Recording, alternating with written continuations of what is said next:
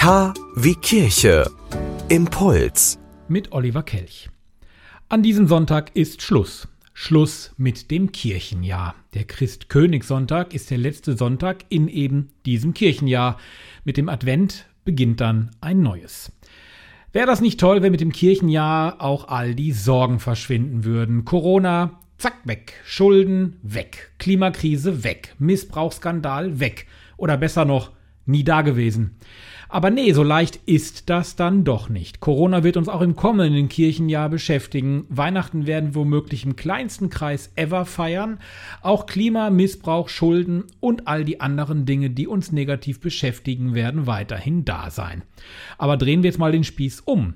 Wenn alles Schlechte plötzlich weg wäre, dann müsste, damit es gerecht ist, ja auch alles Gute weg sein. Also das neue Auto, die von einer Krankheit Genesene müsste wieder krank sein, die neue Stellung im Job ist weg, die guten Noten in der Schule wandeln sich um, und das will dann ja vermutlich auch wieder keiner.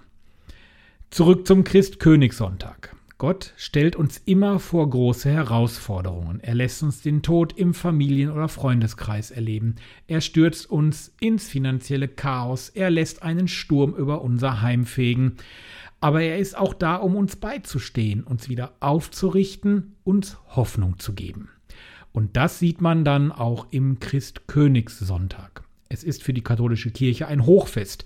Viele nehmen das aber gar nicht mehr wahr und ich gebe zu, ich ehrlich gesagt auch nicht. Für die Evangelien ist es gar nicht so ein Christkönigssonntag, die feiern nämlich den Totensonntag. Das Christkönigsfest erinnert uns einmal im Jahr an die andere, die unbequeme Seite Jesu. Zum Ende des Kirchenjahres, am Sonntag vor dem ersten Advent, feiert die katholische Kirche nämlich die Königswürde ihres Erlösers. Heute fragt sich die Welt allerdings dann wozu.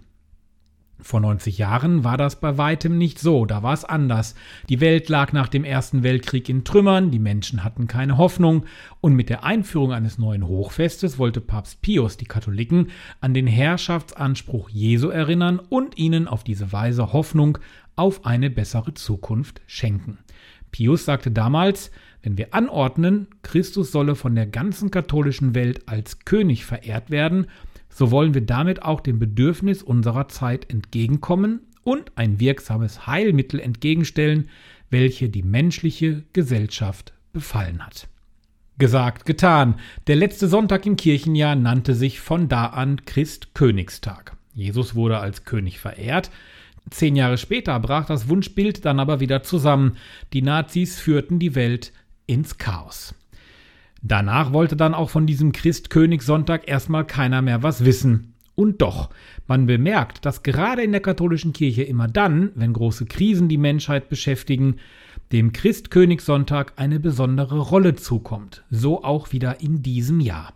Egal wie schlimm es auf Erden auch zugeht, die Aussicht auf die Herrschaft des guten Königs Jesus bleibt.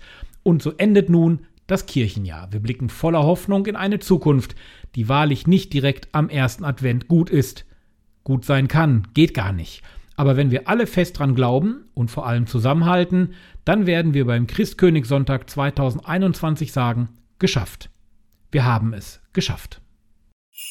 Der Kavi-Kirche Adventspottländer, der Podcast zur Adventszeit. Täglich öffnen wir zwischen dem 1. und 24. Dezember ein hörbares Türchen an unserem Adventskalender mit Impulsen, Musik, Andachten, Gebeten und Gedanken. Und an den Adventssonntagen gibt es dabei spezielle Impulse für Jugendliche.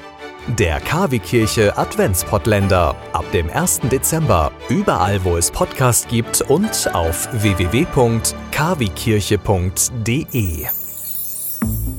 Sie wünschen tagesaktuelle christliche Nachrichten, das tägliche Evangelium oder möchten sich über unsere kommenden Themen informieren? Dann schauen Sie auf unserer Webseite vorbei www.kwkirche.de. Übrigens, Sie finden uns auch auf Facebook, Twitter und Instagram.